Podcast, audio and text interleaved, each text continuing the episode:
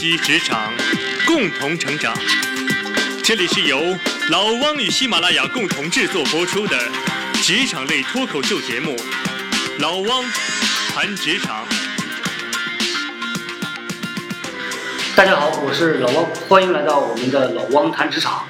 我现在呢人在西安西北工业大学啊，借着这次机会啊，我邀请到了两位啊同学，一位呢是李想，一位是宇翔。今天和两位同学一起来聊一聊他们的大学生活，以及呢他们两位啊还做着一个挺高大上的事儿，所以也想请他们两位来聊一聊这件事儿啊。先做个自我介绍吧，先从理想开始。哎，好的，大家好，那个我叫李想，西北工业大学材料学院现在研究生二年级，然后呢，可能是也比较喜欢干一些学生工作，所以呢，也就参加了一些，呃，希望呢这些分享的一些经历，可以给各位听众还有老汪能有一些分享一些小故事。嗯，好，欢迎。哎，王老师你好，还有大家好，我叫郑宇翔，也是同理想一样，也是材料学院的一名研二的学生，然后现在是在我们西北工业大学校研究生会担任主席一职，然后也算是给大家分享一下，然后我的一些经验与感感受吧。嗯，好，欢迎两位，欢迎两位。这个两位都算是九零后，对吧？对，是的，王老师。是九零后，我作为一个七零后啊，我就来啊采访一下两位九零后。呃，你们对于这种别人给你们贴标签儿，比如说拿九零后这种来贴标签儿，你们自己的感受怎么样？拒绝还是接受，还是没有没有什么感觉？呃，首先我是我不能说接受，但是我是不拒绝的。嗯，因为呢，在这个不管是新闻也好，网络上也好，大家对九零后都有一个很不好的一个看法。嗯，就是我看到的一些东西。但是呢，对于我来说，那我作为一个九零后，我要证明自己，嗯我要证明他们给我们贴的标签是错误的。嗯对我来说，它反而可能会是成为一个动力。嗯对我来说，我不能说我特别喜欢九零后这个呃不成熟、自私，然后不懂得与别人分享。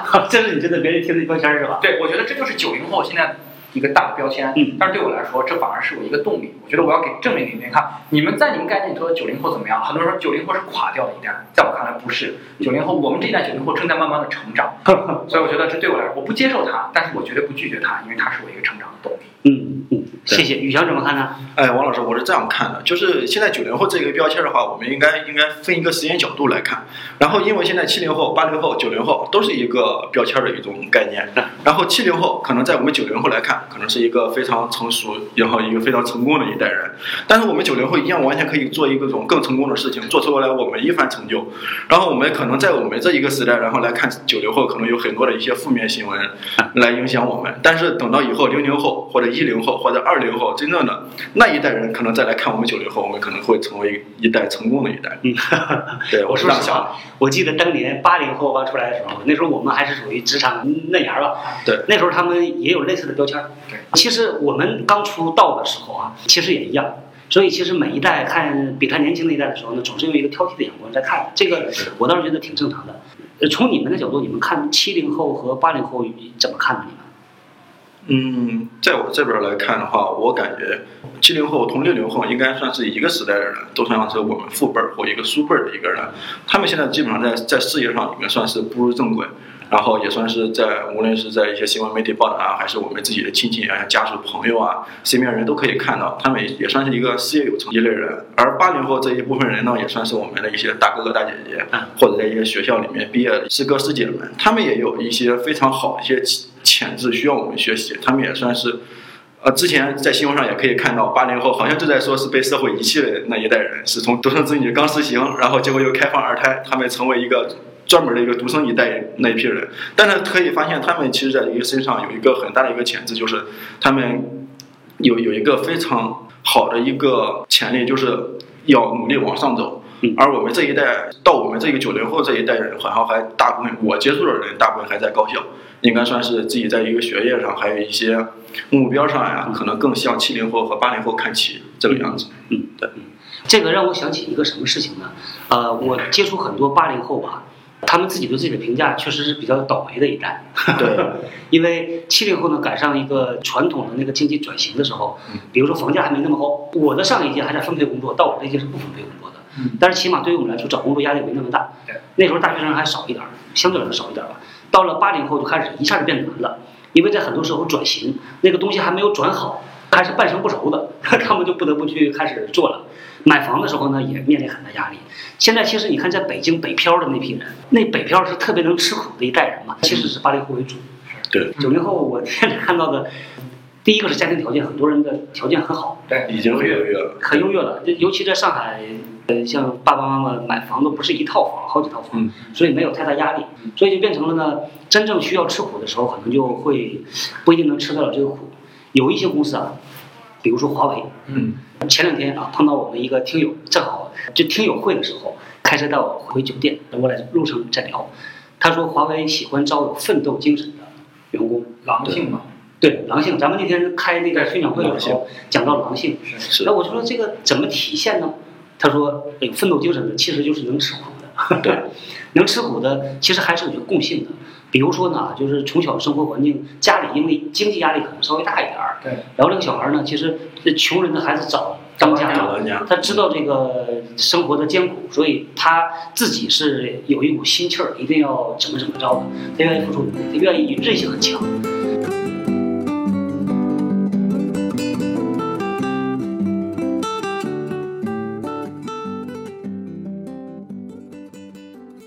你们同学平时都忙啥？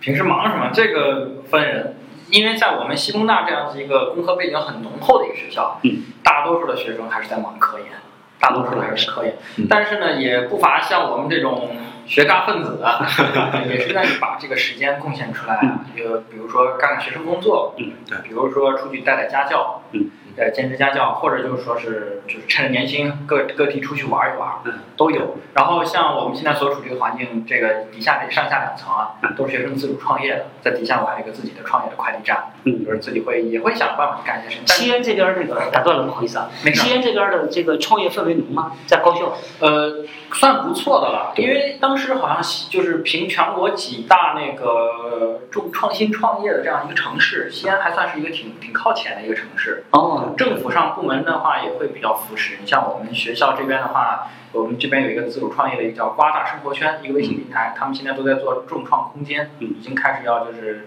做那种像众筹一样的一个东西了，嗯还是很厉害的。这个名字我很喜欢，叫瓜大瓜大对，西瓜大瓜，简称瓜大。瓜大，啊，这名字我很喜欢，特别有意思。是的，对身边的学生，大多数给您一个比例吧。假如说可能有百分之七十左右的人，嗯他还是专注于在学习，剩下。的百分之二十五左右，嗯然后就是干点别的事情嗯啊。剩下百分之五呢，叫做自甘堕落。自甘堕落就是天天打游戏这样子，嗯什么样的人都有嘛。嗯，对。刚才没有提到一点啊，这个交女朋友，这个算作大学生活的一部分吗？多不多呢？呃，我觉得他这个交女朋友，刚才为什么我没有提到呢？我觉得他跟其他不是不冲突。不冲突。哦，对，对你可以一边搞着科研，一边谈着女朋友，一边创着业一边谈一边谈女朋友这个不影响。是的，而且在我看来，大学期间吧，呃，因为我以前做很多学生工作，我会跟我底下的学弟学妹们就说几件事情必须要做，排第一位的，谈一段轰轰烈烈的恋爱，嗯。这段不一定能走成，嗯，这个很大一定不一定能走成嗯，但是这段经历，这一段这段生活，嗯，一定是终身难忘的。嗯是再下来就是再学一些新的技能嗯，锻炼好身体啊之类的。但是我觉得把谈恋爱排到第一位。是，是的，为啥呢？来再挖一挖深层次的原因。呃，因为大学很封闭。嗯。为什么说封？你可能你在大学，比如说像我这种在外地上大学的，我一年可能跟父母待在一起的时间可能只有两个月时间，但是我跟我女朋友、跟我那帮兄弟们在一起的时间，一年十二月中的十个月。嗯。在这里，我们要想着去如何的去跟别人去相处，跟女朋友，她也会产生矛盾，嗯解决矛盾，我们两个互相的去帮助，一起去成长，一起去共同的去奋斗。嗯。跟兄弟们也是这样子的，所以呢，我觉得就是回到刚刚这个问题，就是他们在我这一段时间，在我十八岁到二十二岁，可以说是最青春、正当好这个年代，碰碰到他们，他们陪我一起奋斗，一起成长，一起哭，一起笑，一起努力，一起工作，一起干活。嗯所以我觉得这段经历特别的美好，所以我觉得谈恋爱是必须的。嗯，对，说的真好，说的真好。呃，从学校到工作，它有一个角色转换的过程，嗯就是从所谓的学校学生身份转换到职场身份啊，嗯职业人的身份。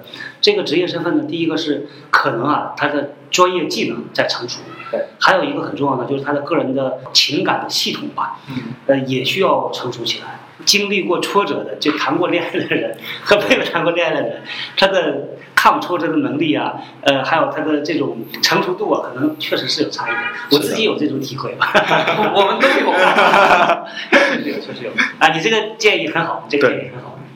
呃，你刚才提到，就你在呃学校里面做很多社团工作是吧？对，这个在我们呃看来呢，就是学生领袖啊，学生精英啊。到了大学呢，和高中就不太一样了。说实话，这个读书可能只是一部分了。是的，而且有的美国大学读书可能在里面只占呃百分之五十左右，他是很看重其他的方面的这个锻炼呐、培养的。对。但是学习确实还是要素之一。你怎么看待这个参加学生活动？我今年研二，我干了六年的学生工作。从大一干到研二，我觉得学生精英算不上，只能算是一个为学生、为其他学生服务的这样子的一一帮人。精英真的算不上。我觉得首先在这个当中啊，很多人都会说到参加这样的工作会锻炼各种各样的能力。对，在我看来，这个只是一个次要。为什么？这些能力包括什么？我常跟我们底下组员说，口才能力、嗯策划能力、嗯组织能力、与人交际的能力，这些这些都是，这是这是我觉得这个东西啊。我说难听点，我不知道这个，可王老师欢迎您随时的指正。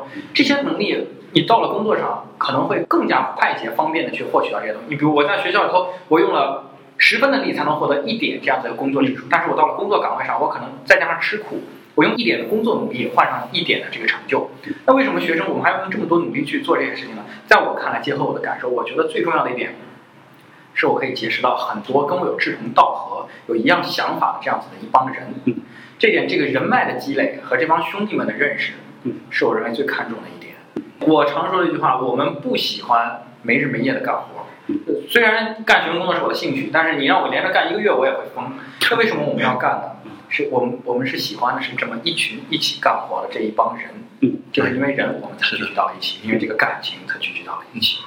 所以我觉得，在我看来，学生工作两点：第一点，外在，也就是硬件上的一些成长。哎，我敢在很多人面前说话，我的条理性会变得很强，这是第一点。第二点，我认为更重要的一点就是这帮我们一起奋斗，十年之后、二十年之后，甚至五十年之后，天各一方，我还能想起的那帮兄弟、那帮人。对，说的很感性啊，挺好的。我再说一个理性一点的啊，功利一点是吧？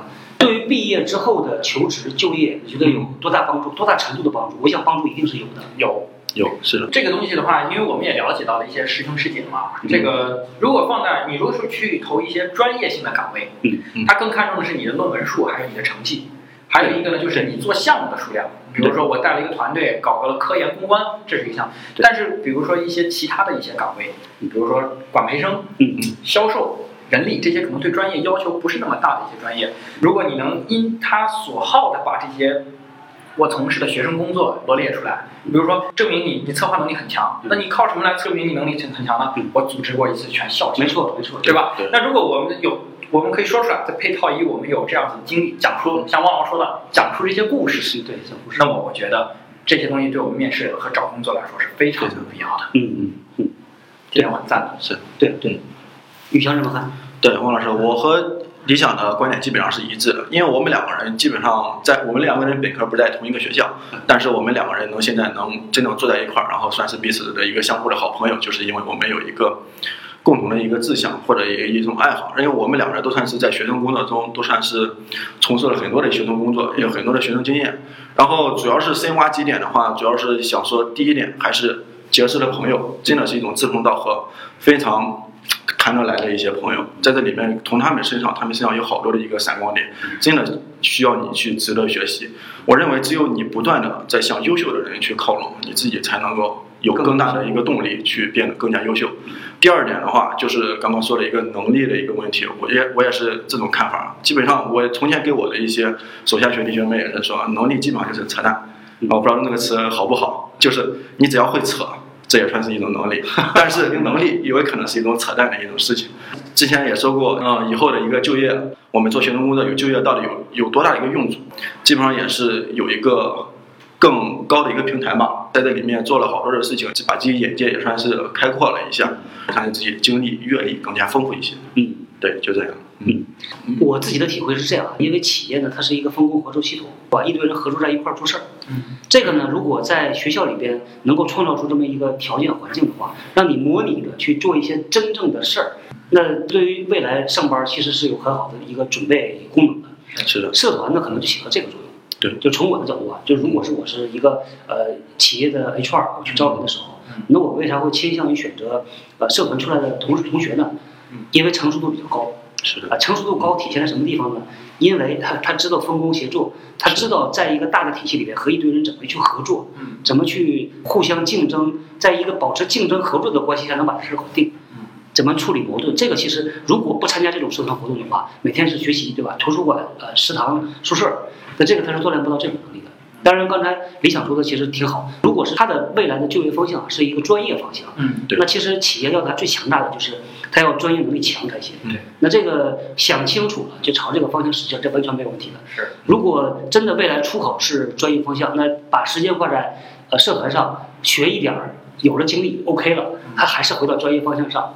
这个其实还是一个有大方向，然后你就会影响到你你的时间投入，你的成本放在什么上，得到这个对，是的，王老师，刚才打断你一句啊嗯，就是我也可以跟您分享一个小故事嗯。我本科带他们团队在做东西的时候，我们当时在宣传部嗯，他们做什么呢？呃，有的时候我他们我们那个大打印机、复印机，我也是在我教会一下，他们会用复印机了，对吧？然后呢，再比如说平时呢干嘛呢？就是抠抠图做的海报。然后呢，我专门给他们做了一个培训，就是 P 最重要的一个 P，我是要给他们做 PPT 培训。嗯，我可以让他，我要让他们把 PPT 做的跟动画一样，嗯以及就像上次汪老师说到的，在 PPT 里头怎么样做图嗯，这我教教过他们。然后还有一些报账的流程，这些看似很简单的东西，但是我真的是碰到过一个同学，他去了上海工作了之后，他跟我说，我比身边的人。新入职的那些同学都不会用复印机，就我会用复印机。他就是一开始复印机，他左下角都有个开关，他们找不到。嗯然后我就说，复印机就在这块儿，打印机就是开关就在这块儿。嗯就是我贯彻一句话，我相信一句话：拾到篮子里的都是菜。是，可能你现在你现在新学了一个东西，你一天用不上，一一年用不上，但是我相信总有一天你会用得上，嗯，是的，这点我很坚信，这。叫艺不压身，对，对，艺不压身。而且这个本事，说实话是自己的，是的。放到篮子里菜，总有一天能用上。是的。您现在正在收听的是老汪与喜马拉雅电台联合制作播出的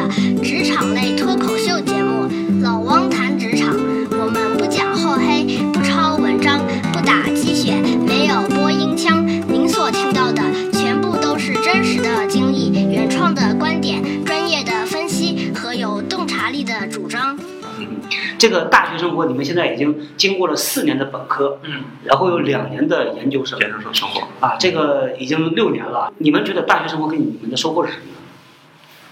嗯，首先在我这边来看的话，整个的一个大学的一个教育，还有一个环境这一个方面，对我来说应该算是培养算是非常大因为在这里面接触的一类人都算是智商水平，还有整个的平台或者家庭教育背景，基本上算是一类的。嗯大部分大部分都是一类的一个一些人，在这里面和他们一些进行一些思维思想的交流和一些碰撞的话，然后自对自己的提升也算很大。嗯，这是一点，这算是环境。第二点的话，就算是一种教育，因为大学的教育，中国的大学教育已经基本上都算是趋同化的。嗯然后让我们在这个里面的话，有有一个整体的一个培养体系，把我们培养出来一个就是祖国需要的一种人才。嗯然后我们在这种这种体系下，可能获得了自己的专业背景知识更加深厚一些，这可能在教育方面更好一些。第三个方面呢，就是自己的一个多元化的一个发展。比如说，我和理想可能就是在学生工作上面做的比较多一点，而有一部分同学可能在创业上面做的工作比较多一点，另一部分同学可能在学术上面。做的工作比较多一点，他们多元化的发展可能归他们以后的一个就业求职的一些道路均有一个铺垫，这算是一个在趋同的一个教育模式化的一个不同的一个分化，嗯也算是一个多元化的一种发展方式。然后我是这么想，这是这也算是我的整点收获。嗯，宇强说的这个真的很好啊，嗯因为我在之前呃做过一档节目，讲的是什么呢？是把自己当做产品来卖，卖给雇主、做自己的产品经经理。经理呃，你听那期对啊？对，那个里边我其实说到，呃，同样是大学四年级啊，哪怕是一个班级的，大家学一个专业，嗯对呃，其实出去之后每个产品还是不一样的。是不一样的原因是因为你这四年是咋度过的不一样，对对吧？有人可能创业，有人呃就是学习，有人做社团工作，嗯所以它会带给你的附加的那些本事啊、经历啊，对它就会贴上各种各样的标签啊、颜色然后你拿去给雇主看的时候，雇主就会根据他的需求去选择。这个说的很好。刚才两位提到了大学生创业，是的。怎么看待马云？好，这个问题我来回答一下。其实，在我看来，我不知道我的观点是不是对的，在这现实的一个环境中是不可复制的。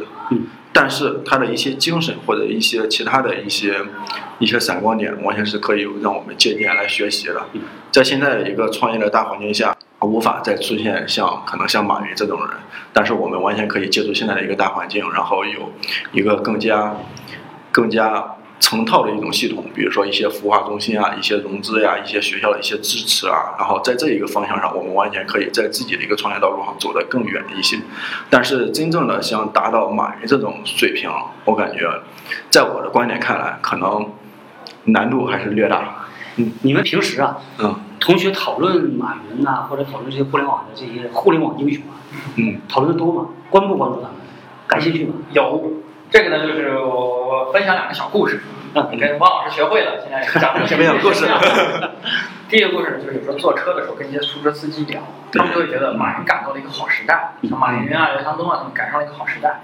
可能在九十年代、九几年或者零几年刚出头那会儿，只要下海或者只要是有一些新的点子，他都能做得好，挺好的啊。对，就是说是我们，然后司机就会说，我们现在这个时代不好，把我放那个时代，你给我这么点钱，我做的比马云还好。嗯，我很不赞同这个观点。嗯我们只会往往过去看，把我们放到那边地方，我们会怎么样？嗯因为我们知道根本回不去，给自己找这么个样的结果。其实现在我觉得，特别是呃李克强总理提到了那个万众创新、全民创业这种观点，我觉得现在给我们这些大学生创业的条件非常好。对我们从马云那边应该要学习到什么呢？就是说第二个故事，呃，因为呢我底下有个快递站，然后呢我在瓜大生活圈当中也是个主席团成员，我们聊是吧？像比如说原来那种菜鸟驿站什么的，你人家做第一步的时候，像马云这种人，他其实已经看到了后面的两三步。他做快递是为什么拉拢人气？下一步是什么？是推出自己的需求。需求完了之后是什么呢？就是怎么样根据你的需求把这些产品再推加出去。对，这点就我觉得这种思维，是我们应该像马云这一类搞互联网加的呀，或者是这些就是搞这些创业的，我们应该去跟他学习的一些东西。现在也是工业化四点零时代，当然我们都是做工业的，那我们能不能想到这些呢？我们想不到，这就是我们跟他差距。而我觉得更多的，我们不是应该去呃跟跟像马云看一些励志类的书啊，我觉得那些太传销学，太传销了。我还想问这个问题呢。我觉得太太对于打鸡血啊这种成功学大师啊，对吧？这个你们咋看？所以我联系到马云了。啊，其实马云在有一些特质上有点像，嗯对只不过他确实很成功，对商业上很成功，所以大家对他呢是很推崇的。是对因为都说这个九零后是非常有独立判断的一代，甚至是用逆反的，对吧？要叛逆的一代。所以我想看看啊，这个看看你们咋看待这个大家公认的成功人士是怎么看的？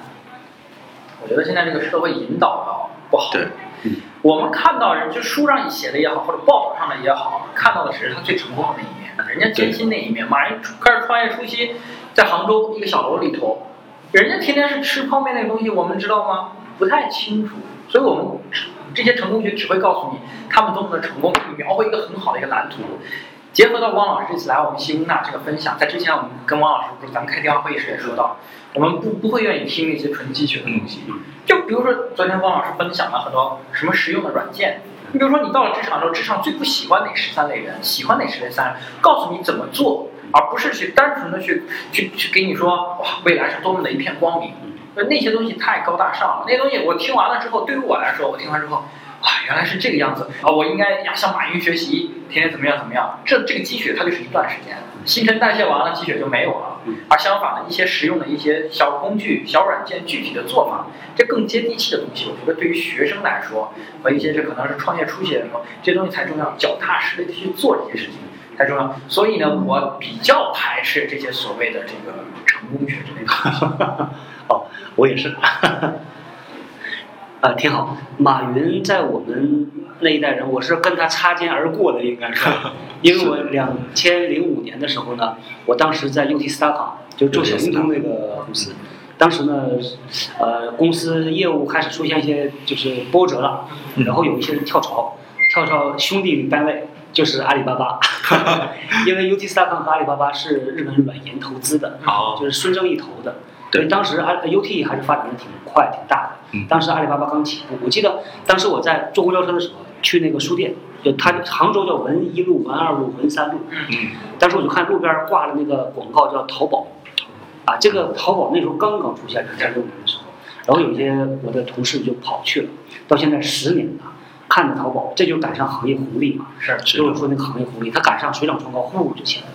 现在从阿里巴巴出来任何一个人，像百度一样的，嗯，出来任何一个人，你说我不管做哪一行的，都有人追着你问你们咋玩的。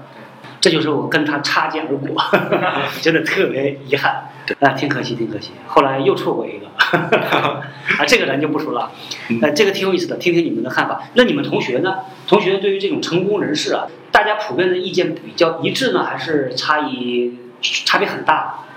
我觉得好像还是一致一些，比较一致就是看，因为毕竟社会引导这样，看过他们成功的一面，很多人想去效仿，嗯去模仿他这样子。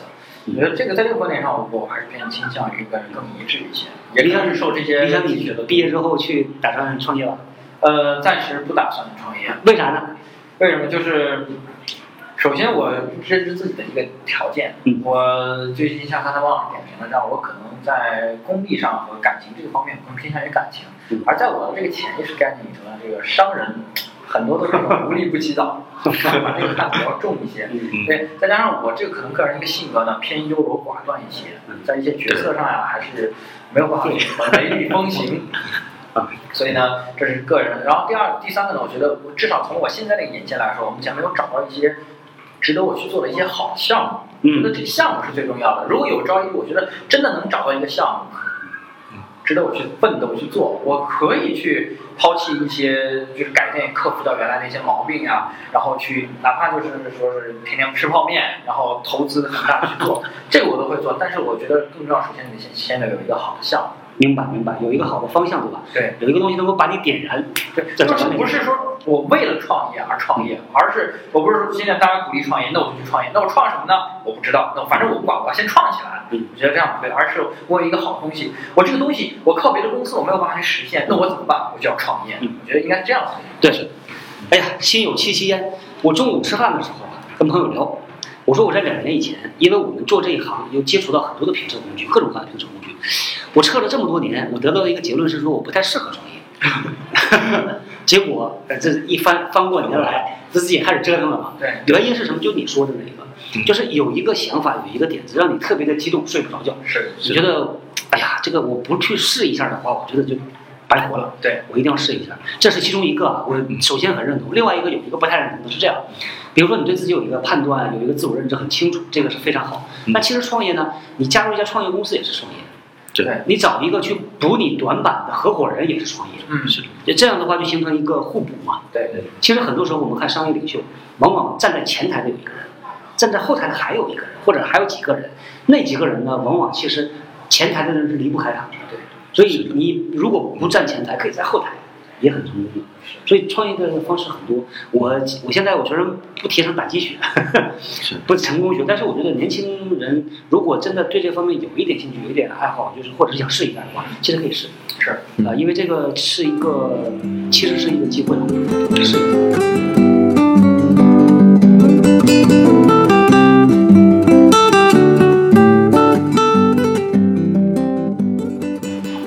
较虚幻的问题啊，啊，好，如果假设现在是二零二五年然后呢，你回到过去啊，呃，回到二零一五年的那一年，你对自己要说那么一段话，你会说啥？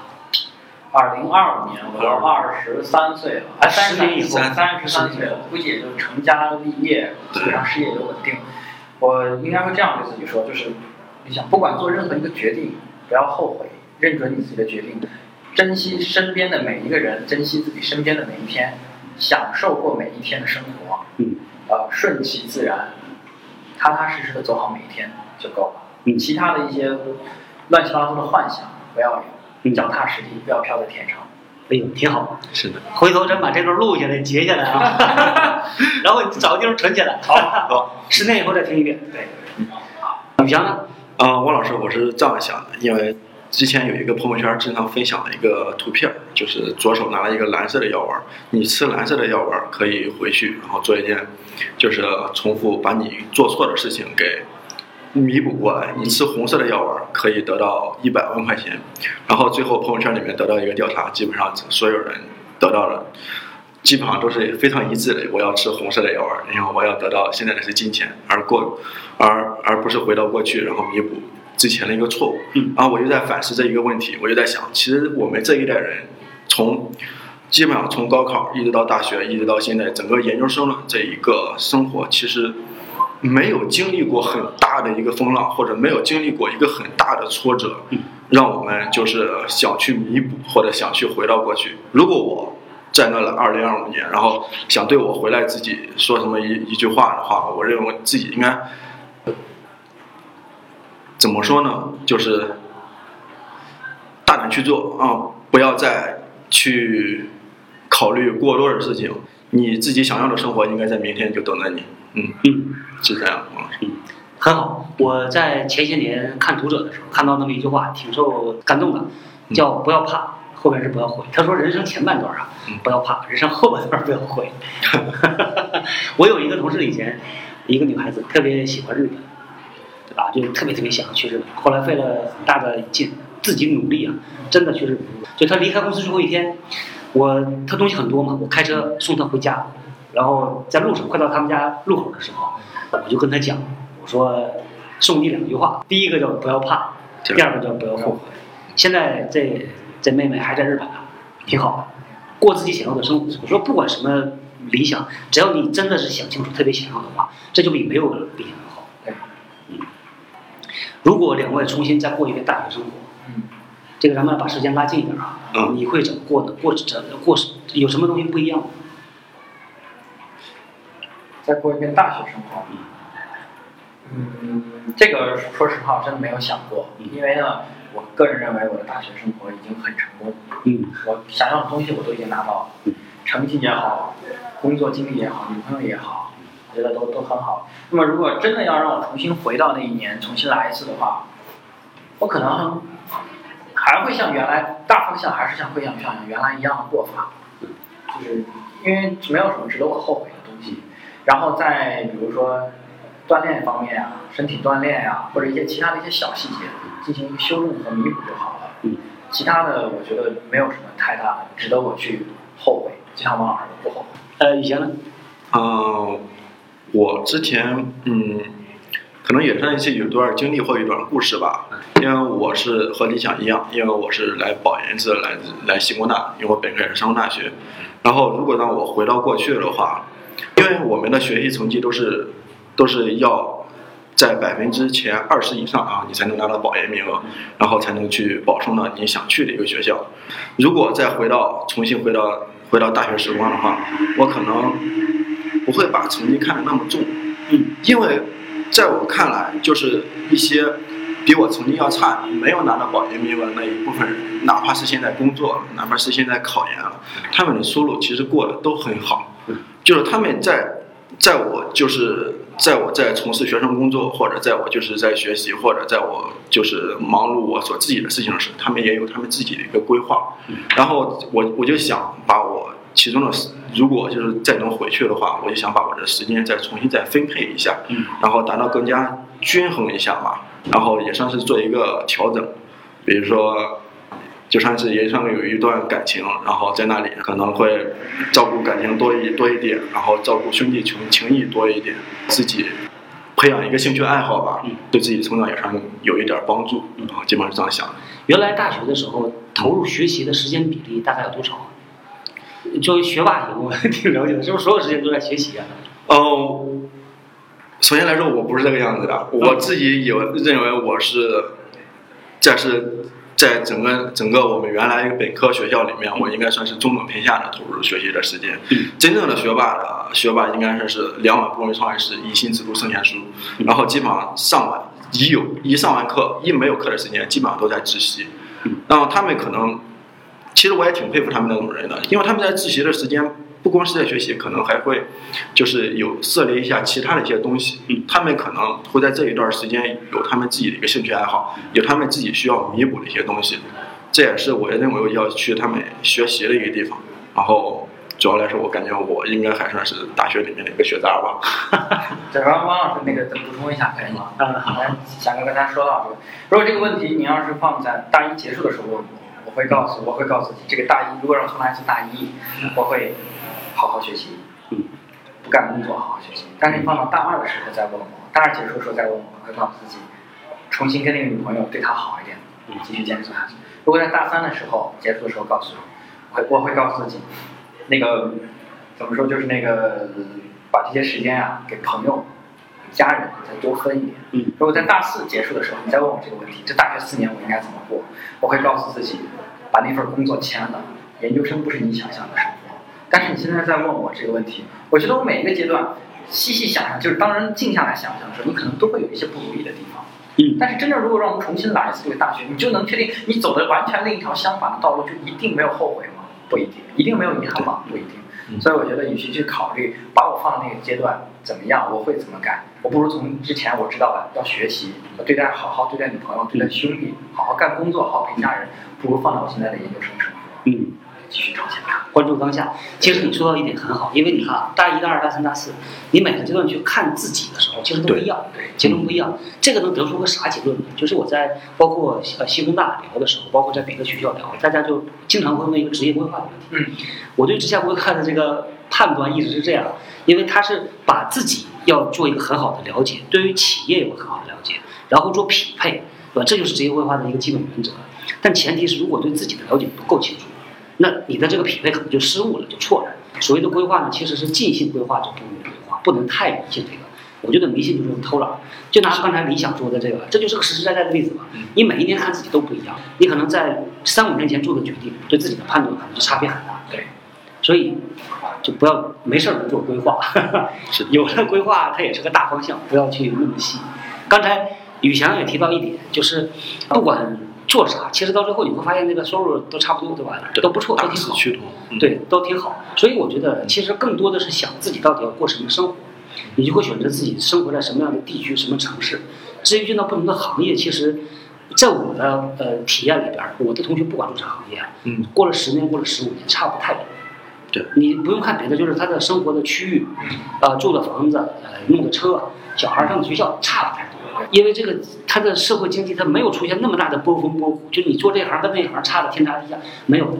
嗯，所以其实我觉得这个所谓的规划呢，是呃摸大方向，不断的做调整，一步一步往前走的。然后还是以自己的，包括你想过什么生活，以这个为线，可能会稍微好一点，对自己对自己可能会更适合一点，不用赶时髦。好，谢谢两位啊，这期节目我们就到这里啊，再次感谢两位的参加。好，那么我们拜拜啊，下个礼拜继续聊，拜拜。再见，再见，好，拜拜。You ran away. 大家可以通过搜索关键字“人呐”在新浪微信公众号，你不仅仅可以听到更多节目，也可以看到和本期节目相关的更多的内容。最后，谢谢你的收听，我是小汪，我们下期再会。ran away to find the bright white lights in Hollywood. Sometimes in the rain, I think I'd like to, but I never would. And I know fim.